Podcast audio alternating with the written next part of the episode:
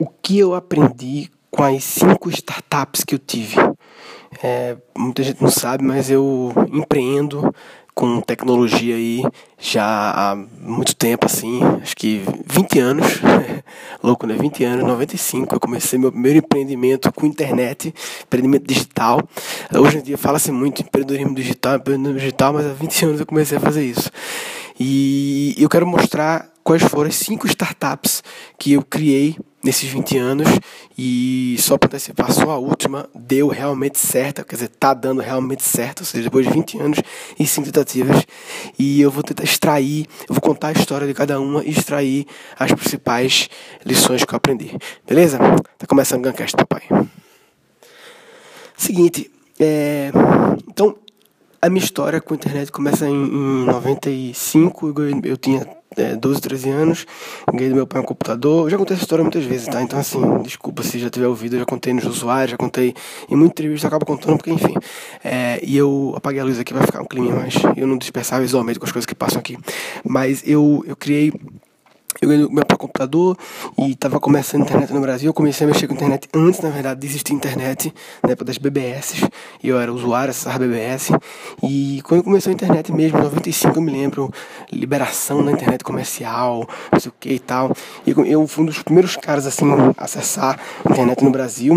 E, e aí eu comecei a querer fazer um site. Na época, eu queria curiosidade de como é que faz um site. Eu quero publicar um site, meio que pela magia de publicar alguma coisa sua que aparece lá. E aí eu criei, é, na época chamava Murilo Araújo's Homepage. Esse era o nome. E simplesmente era uma, uma página em que eu tinha os links que eu gosto na internet. Era isso. Era como se fosse um, um mini bookmark. Os links que eu gosto na internet tinha lá os links. Inclusive, vocês muita gente não sabe, mas é, já vou abrir um parênteses, é foda, né? que o KD, lembra do KD, né? O KD que foi vendido para o Yahoo e foi vendido, foi uma das primeiras startups é, do Brasil a serem bem vendidas e a faturar. É, o Gustavo Vibert era no sócio, eu conheci ele na época. E o KD começou com o Gustavo Vibert. Ele começou na internet assim como eu, muito, muito no início. E, e ele, todo o site que ele via na internet, na época que eu internet, pessoal, só pra você ter uma ideia. Só pra. É, era um, tinha tão poucas coisas na internet que eu me lembro assim, claro, na primeira semana minha que eu usei a internet, cada vez que eu descobria um site, eu anotava o endereço no caderno. E eu fazia assim, eu, pensava, Sony, sony.com para ver se aparece alguma coisa. Microsoft, Microsoft.com. Eu me lembro fazendo isso, pegando o nome de empresas e várias não tinham sites na época. Isso era 95, não tinham sites. Então, quando a gente encontrava um site e, ia descobrindo, esse processo de descoberta era muito manual, era muito, era muito precário e tal. Então a gente ia descobrindo as coisas assim, que legal, encontrei um site e tal. E, e, e, e, e criou-se meio que uma modinha. Uma modinha assim, todo mundo que começou junto comigo e era meio curioso, chamava-se na época site pessoal. Que eu acho que seria o equivalente a blog hoje em dia mas muito mais complexo de fazer. Não tinha essa lógica de posts, era uma página lá em branco, você colocava lá e, e não tinha facilidade de software para fazer. Era tudo na mão, lá no código HTML. Talvez tinha alguns editores já, bem no começo não tinha editor, né, HTML, mas enfim. Então tinha muito, eu me lembro que tinha amigo meu, Breno Monte, aí tinha, é, aí o pessoal pegava muito o nickname do Mirk, né, lembra do Mirk, né, pessoal? Não vou explicar o que é Mirk não, né. Um dia eu vou fazer um episódio sobre a história das redes sociais, no sentido de como cada rede social é, que existia em algum momento que bombava, alguém criou uma que sucedeu ela, que derrubou ela, é, mudando alguma variável ou adicionando uma pequena variável, e eu posso criar uma árvore genealógica das redes sociais, começando desde a BBS, que é pré-internet, né? Enfim, mas fechando esse parênteses rede social, é, e aí tinha o Mirk lá, que era o bate-papo, tinha o nickname, aí o pessoal usava muito assim, Breno Monte, meu amigo, era Green Day, o nickname dele é Green Day's homepage, né? E, enfim, o meu nome era Murilo, eu botava Murilo Araújo, eu acho meu nickname mesmo, Murilo, sei lá. E, enfim, e era isso, era um site com meus links que eu gostava. E o Gustavo Vibert, fechando parênteses, o Gustavo Vibert, o cara do KD, ele fez isso de forma, digamos, mais profissional. Ele realmente, já existia na época o Bookmark lá, na época era Netscape, né, o navegador, Netscape Navigator. E ele botava um bookmark e ele resolveu um dia publicar. Ele organizava em diretório os sites que ele encontrava, sites de bancos. Aí era uma, uma pastinha, e tinha lá os bancos que tinham sites e tal. E um dia ele resolveu publicar e virou um catálogo. Ele começou a ficar conhecido como esse catálogo, que ele chamou KD, e ele botou no sistema de busca, e era isso. E não sei se muita gente sabe, a história dos sistemas de busca também é um assunto interessante que eu posso falar outro episódio. De repente, no episódio de redes sociais eu falo sobre isso, a história dos sistemas de busca, como eles foram evoluindo do modelo KD catálogo para Alta Para não sei o que lá. Enfim, e eu também conto também de onde surgiu o GAN. No mesmo episódio que eu falar de sistema de busca, eu, que o, o nome GAN tem a ver com sistema de busca. Já contei algum lugar da minha história também, mas enfim, fecha parênteses. E eu tinha lancei meu site, beleza. E meu site tava lá e tal, não sei o que. E aí eu comecei a botar mais coisas no meu site, mais sessões. Tinha uma sessão músicas, aí eu coletava vários. Era, era, difícil baixar música na internet na época. E na época a internet era lenta, as músicas era só o arquivo MIDI, MID, que era tipo só a melodia, não tinha a, a, a voz das pessoas, porque não tinha ainda o padrão MP3 na época.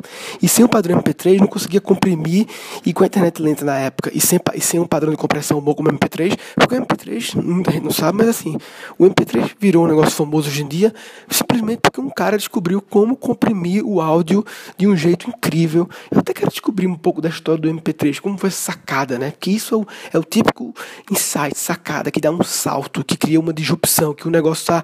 A, a gente sempre acha que as coisas vão melhorar no mesmo ritmo de sempre, né? É a história que eu falo de crescimento linear exponencial. Então, se você traçar talvez um gráfico da, da evolução da tecnologia de compressão de áudio, do momento x menos 1, é, no momento é, MP3 menos um dia até o dia do lançamento do MP3, qual foi a curva de crescimento desse gráfico? Foi boom.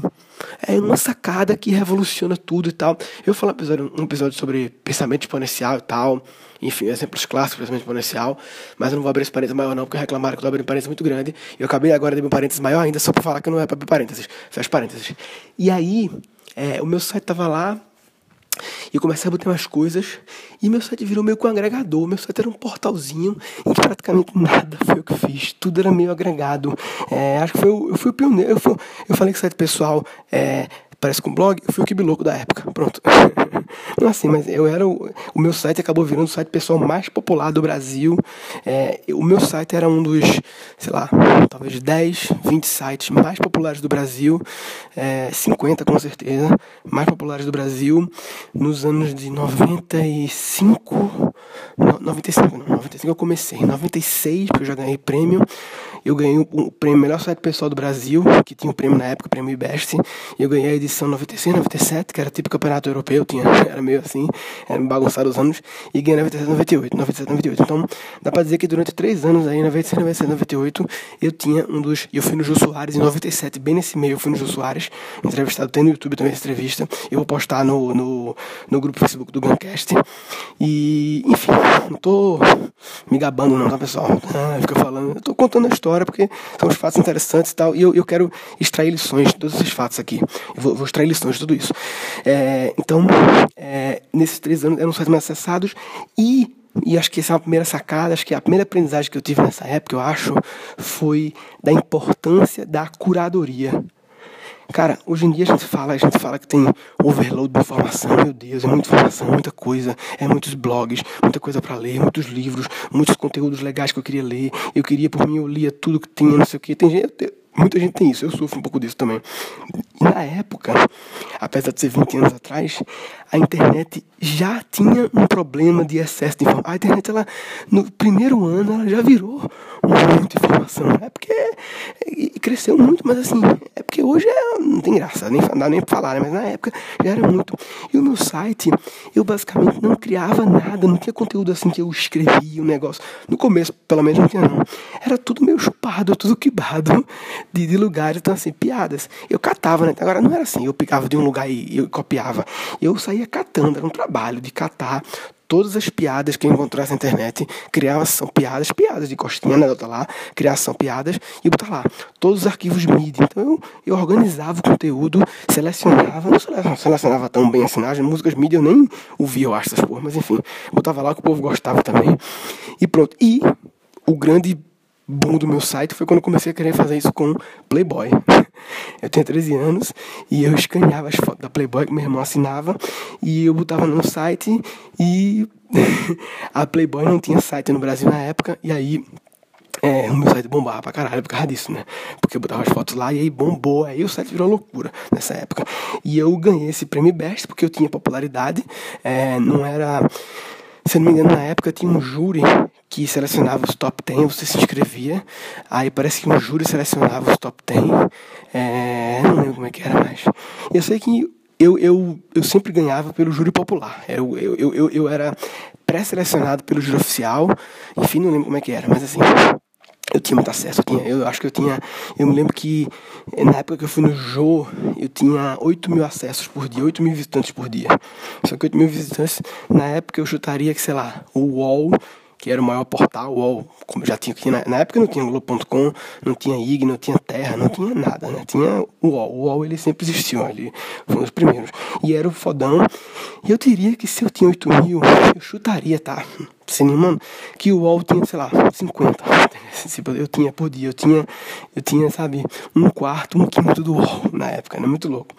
E aí meu site bombou. Então essa curadoria. E hoje em dia, cada vez mais é, curadoria é, é um serviço que você presta curar, que é o serviço de que de, de poupar o tempo das pessoas. Você aloca um tempo para selecionar o que presta, o que não presta os conteúdos e de modo a e vende essa curadoria para poupar outras pessoas de perderem o mesmo tempo que você perdeu. Você para pensar, toda aula é uma curadoria. Você vê, o meu curso online de criatividade, será que, inclusive, abrindo um parênteses rápido, que eu prometi no episódio anterior que esse episódio é, seria sobre a minha startup, que é, é, a quinta dessa lista de cinco startups, é, que é a minha startup de curso online de educação, de criatividade, está bombando. Tá começou agora, mas começou bombando já. E eu acabei de concluir que eu não vou conseguir falar em um episódio das cinco startups, porque já tem, sei lá, é, 11 minutos e, e ainda estou na primeira, né? Mas enfim, aí de repente eu faço parte 1, parte 2 e tal, enfim. E então essa coisa da curadoria, o que é o meu curso online de criatividade? No fundo, é a soma de todo que eu aprendi sobre criatividade indo em congressos no, é, online, no exterior, viajei já para congresso de criatividade, livros que eu li, experiências de vida, tudo que eu absorvi, eu curei, em vez de você ter que ver todos os TEDs que eu vi, todos os livros que eu vi, claro que eu peguei tudo isso e empacotei de uma forma, criei algumas palavras minhas, fiz, fiz criações, mas tudo, como sempre falo, é nada se cria, tudo se transforma, tudo se combina, na verdade, as coisas vão se combinando e você combina conceitos conceitos, conecta conceitos, um conceito da psicologia com o conceito da PNL, com o conceito é, da empreendedorismo, e aí você cria um novo, né? Então assim, curadoria é foda, né? Com é, poupar, vender, é, é, vender o o poupamento, poupamento não, é a economia de tempo das pessoas, né? É, essa foi uma das primeiras paradas no meu site que mais? Na época, na época sim, na época eu, eu, eu, eu aprendi, mas eu, eu, eu, eu é, vivi várias experiências interessantes, né? Por curiosidade, por exemplo, eu fui um dos primeiros caras a vender banner em sites do Brasil. Vender banner, vender uma imagem como banner lá.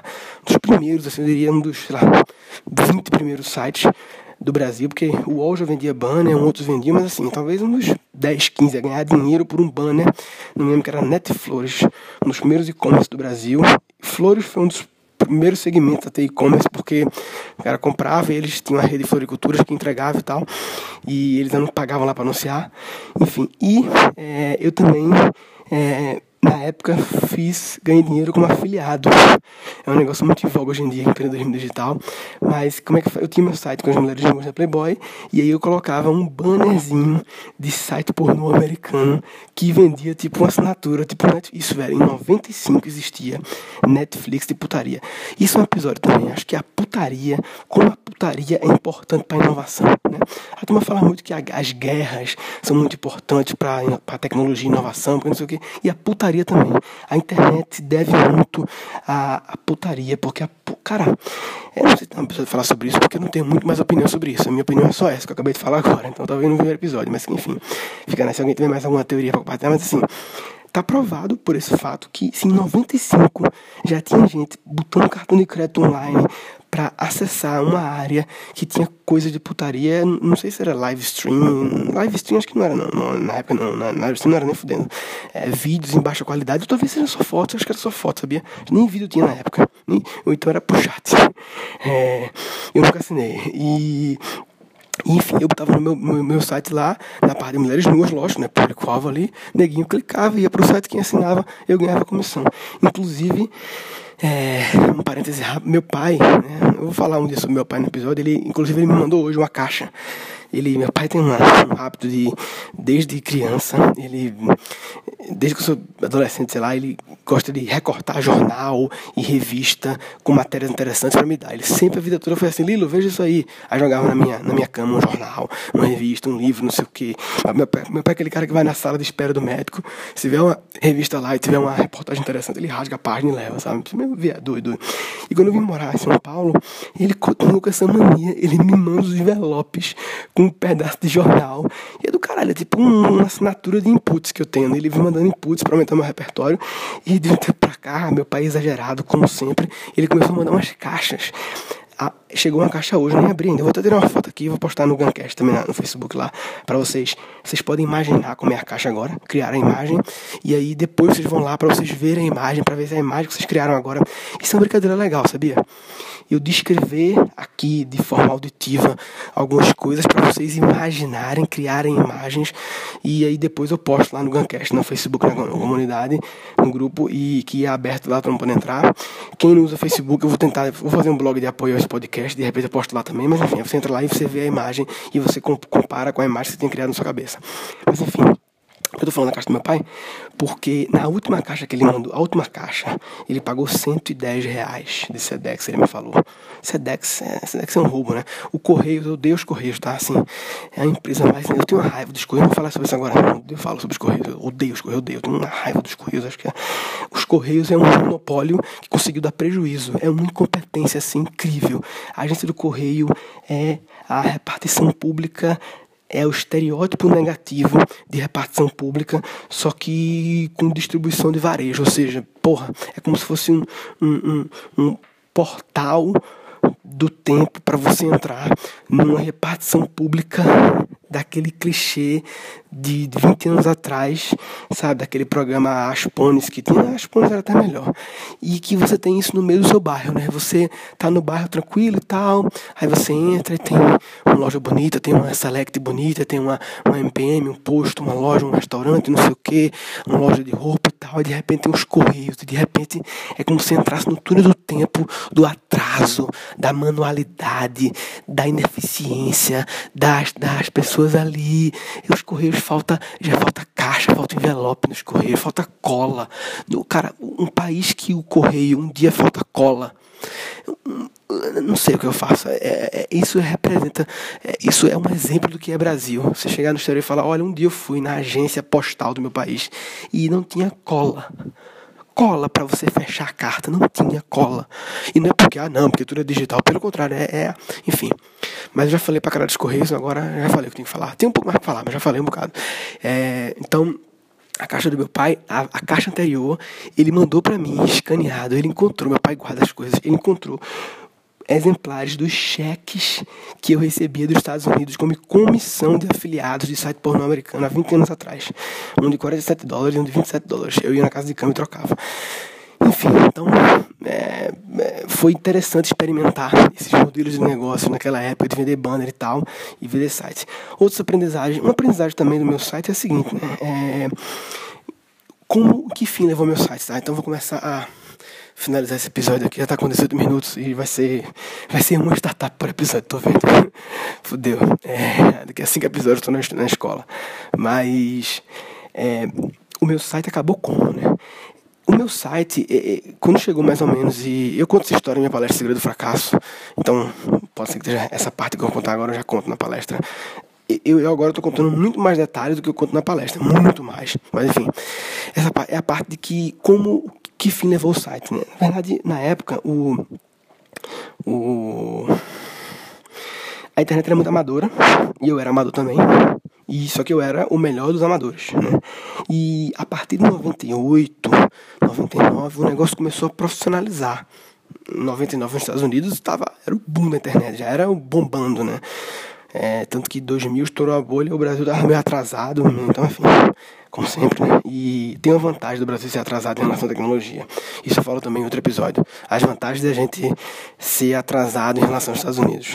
É, então, começou a profissionalizar demais. E aí ia ter o próximo prêmio Best lá. E eu era o, o, o, favorito, porque eu era o atual bicampeão. E eu percebi que eu ia me fuder, que eu nem ficar entre os 10 e que eu ia passar vergonha. Que tipo, porra, ia ser meio humilhante. O cara ganhou dois anos e não fica nem entre os top 10. Por quê? Porque o nível médio da qualidade do negócio subiu demais. E eu fiquei para trás porque eu era adolescente, tinha, sei lá, 16, 17 anos. Não tinha, eu nunca fui designer, nunca fui programador. E eu era um enxerido que fazia HTML e sabia fazer os scripts lá do CGI BIM, sabia fazer uma gambiarra lá, copiar, colar e mudar uma variável lá e ver o que, é que dava, tentativa e erro. Ah, eu acho que isso foi, tem que falar isso aí logo, uma grande mensagem, aprendizagem da época, né? É, eu aprendi a ser autodidata, eu aprendi self-learning, a se desenrolar autodidata através de força bruta, ou seja, tentativa e erro. Isso talvez seja a maior aprendizagem dessa minha primeira startup, de você. Engraçado como fala autodidata. Eu já fui em programas que o release tinha escrito lá, ele é autodidata, e as pessoas ficam assim, ah, autodidata, como se, como se autodidata é, fosse um negócio que não se usa mais. E como assim autodidata? Como, sei lá, sentir um desprezo, mas não um desprezo como se eu estivesse sendo metido, não sei. Mas assim, autodidata, ser capaz de se auto-ensinar, de aprender sozinho, é uma das habilidades mais importantes que você pode ter, principalmente no mundo em que tudo está disponível, é só você saber procurar. E disponível até de graça. Você tem acesso, hoje em dia dá para ter acesso a qualquer tipo de conhecimento de graça. Claro. Ah, e por que, alguém, e por que as pessoas pagam? Porque os pagos, muitas você paga pela curadoria. Vê que foda esse conceito, né? É o conceito de que, tipo, se você quiser, você pode é, entender o que é a criatividade, o que está por trás da criatividade, os bloqueios criativos, como criar um mindset criativo, é, enfim, tudo que eu ensino no meu curso, você pode. Você vai no Google Books, tem livros antigos escaneados, você consegue baixar de graça, né? Dá de graça, baixando amostras de livros no Kindle da Amazon. Inclusive, também outro episódio que eu quero falar, um episódio sobre hacks de livros. Eu falei sobre isso, né? Hacks de livros, como comprar livros, como escolher, como, como ler rápido, como aprender. Então, dá para você catar na internet através de posts de blogs, resumos de livros e PDFs gratuitos disponibilizados, pirados na internet. Dá. Agora você vai gastar quantas horas fazer isso? E no fundo, um curso é um empacotamento de um conhecimento, claro, tratado, com storytelling explicado e com conceitos meus que eu combino também. Mas no fundo é isso, né? É, então, ser autodidata é você conseguir se sozinho se desenrolar, velho. Teoricamente, e, tudo bem uma criança, um adolescente não ser, né? Porque falta foco, disciplina, mas um adulto não ser capaz de ter um mindset de se, de se focar em buscar um conhecimento por conta própria e uh, Russell Crowe, sabe? Russell Crowe para mim é um exemplo de vir, vir, é, viralidade, não é virilidade. Russell Crowe, que eu lembro do Gladiador, enfim, isso é uma gíria minha do meu irmão antiga. É, um dia eu falo do meu irmão também, episódio sobre meu irmão. Meu irmão é muito louco, eu não posso falar das histórias dele todas, mas. As histórias dele eu não posso contar todas, mas eu posso contar um pouco do meu irmão. Inclusive foi uma inspiração minha para comédia. Eu comecei a escrever um blog de contos baseado em histórias dele. Chama Os Amores de Amando. Quem quiser pesquisar aí, tem na internet ainda. Os Amores de Amando. É, enfim, então essa é o mindset do ser autodidata e através do método força bruta, que é tentativa e erro, que eu tentava, não deu, voltava, estava de novo, voltava, tentava, é, e, e perseverança, e fazendo, né? Mas enfim, a última lição que eu ia dizer, é, para fechar esse primeiro episódio da primeira startup minha, era de que, caralho, de que o negócio estava ficando profissional, eu comecei a ficar para trás, eu não tinha condições de montar equipe na época, não tinha grana, não tinha. Hoje em dia, não, na época, não tinha essas ferramentas de colaboração à distância tão fáceis é, de encontrar pessoas, de, entendeu, de gerir. Então, enfim, eu não tinha como fazer, fiquei fodido. E aí eu tive uma sacada muito boa na época, que foi assim: é, eu comecei a movimentar os pauzinhos lá para eu virar jurado do prêmio. Porque, porra, eu era, tinha ganhado duas vezes.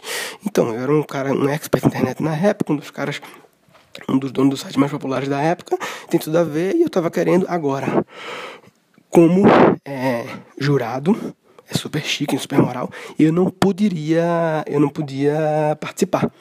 E aí quem não participa não perde, entendeu? Então, quem não concorre não perde. Então, eu meio ah, não vou concorrer, não, virei jurado e tal. Então, assim, eu não ganhei, mas também eu não perdi. e, e, eu virei jurado, entendeu? Eu tava por lá e participei da festa de premiação, subi no palco, entreguei prêmio, blá blá blá, então participei. E eu acho que a mensagem aí é tipo, saber sair bonito das coisas, saber sair bonito, sabe?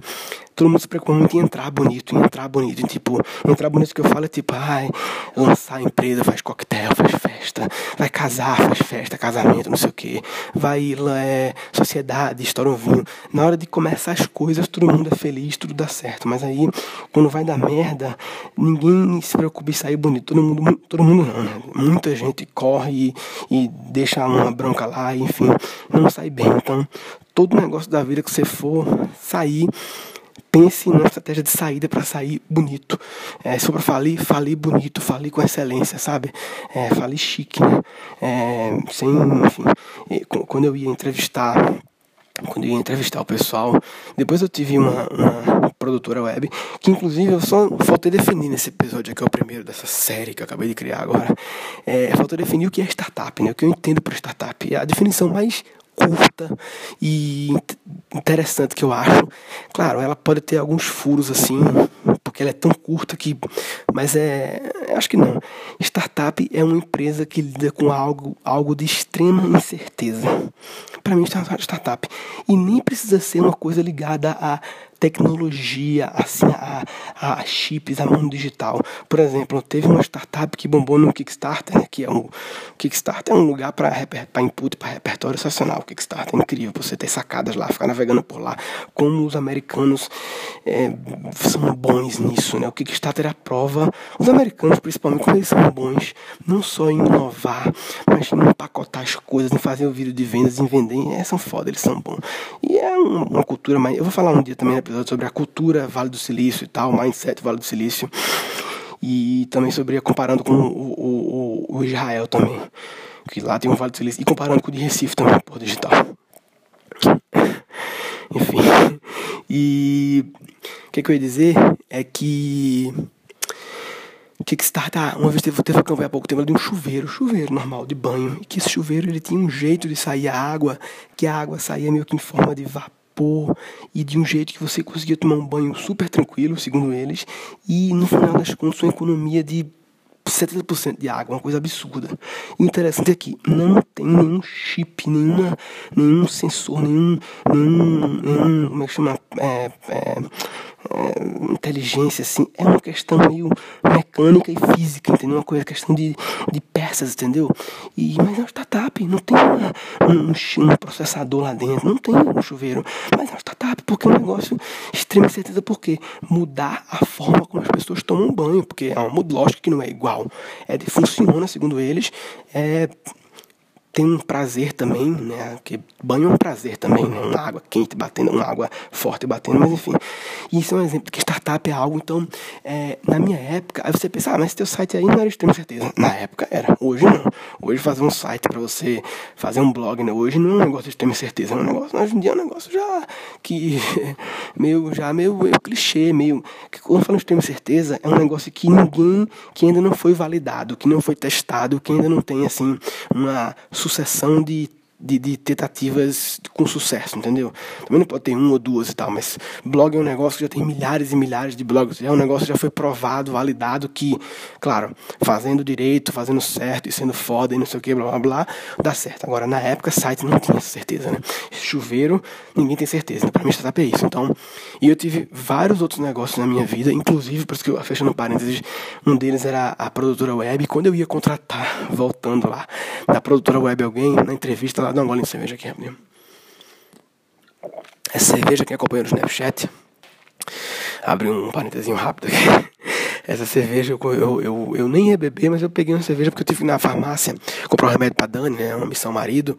E eu, como era 11 horas já, eu pensei, pô, eu sempre levo uma cerveja porque dá uma segurança, né? Porque o cara que tá na rua e o bandido tá na rua e vê um cara de noite com uma cerveja na mão, bebendo álcool e uma long neck, que um long neck é uma potencial arma, né? O cara não vai mexer com esse cara, entendeu? O bandido mexe contra o cara. Pra que mexer com um cara que tá bebendo na rua? E você pode até fazer uma cara um pouco de mal, assim, um pouco, não é nem mal, encarar o cara cara, não. É um, um de doido. Mas não um doido bêbado, doido meio que esse cara é imprevisível, entendeu? Não vamos mexer com esse cara, ele é imprevisível. Será que esse cara é? Deixa esse cara quieto, né? Vamos... Mas não pode também ficar encarando, né? Não. Fechando. Quando eu contratava o pessoal na, na, nas minhas empresas lá, eu perguntava lá se o cara tava trabalhando, não sei o quê. Esse é outro site, tá? Pessoal, tá acabando. Você que tá aí dirigindo e que já chegou no seu destino e que você, porra, Murilo, acaba aí, caralho, eu preciso, não sei o que, segura mais um pouquinho aí. É, ou você que tava correndo e acabou de correr e, enfim, eu não acabei de falar ainda porque eu já, porra, corre mais, caralho, meia hora só. Se você não começou a me ver, me ouvir assim que começa a correr, você vacilou, porque eu faço esse programa mais ou menos com meia hora, que é o tempo de uma corridinha básica, né? Considerando que você começa a correr, só depois de alguns minutos você instala o negócio, e também o tempo de um trânsito médio, que é mais ou menos 30 minutos. Por isso que eu defini esse tamanho de episódio, pensando no, na, em como as pessoas normalmente usam podcast, em que momentos da vida elas usam podcast. Quando eu contratar o pessoal na empresa, é eu perguntava se o cara estava trabalhando em algum lugar, não sei o quê. E ele falava que sim. Eu perguntava, mas se eu quiser que você comece amanhã, você pode vir amanhã. Aí ele falava, ah, não, jeito, não sei o quê. E os seus projetos lá, como é que fica? Não, não, amanhã eu tô aí e tal.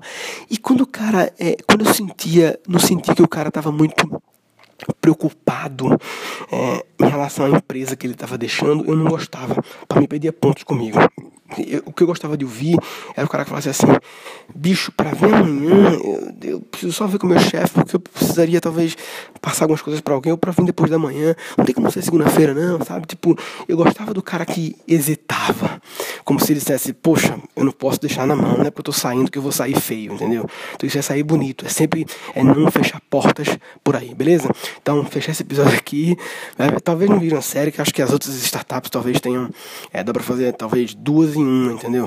Enfim, vamos ver o que acontece de acordo com a vida aí e tal. E então o próximo a falar sobre a minha segunda startup, que foi o primeiro site para você pedir comida via internet do Brasil, tipo iFood, essas coisas. E eu criei em 2000, 15 anos atrás. Beleza? Falou, papai.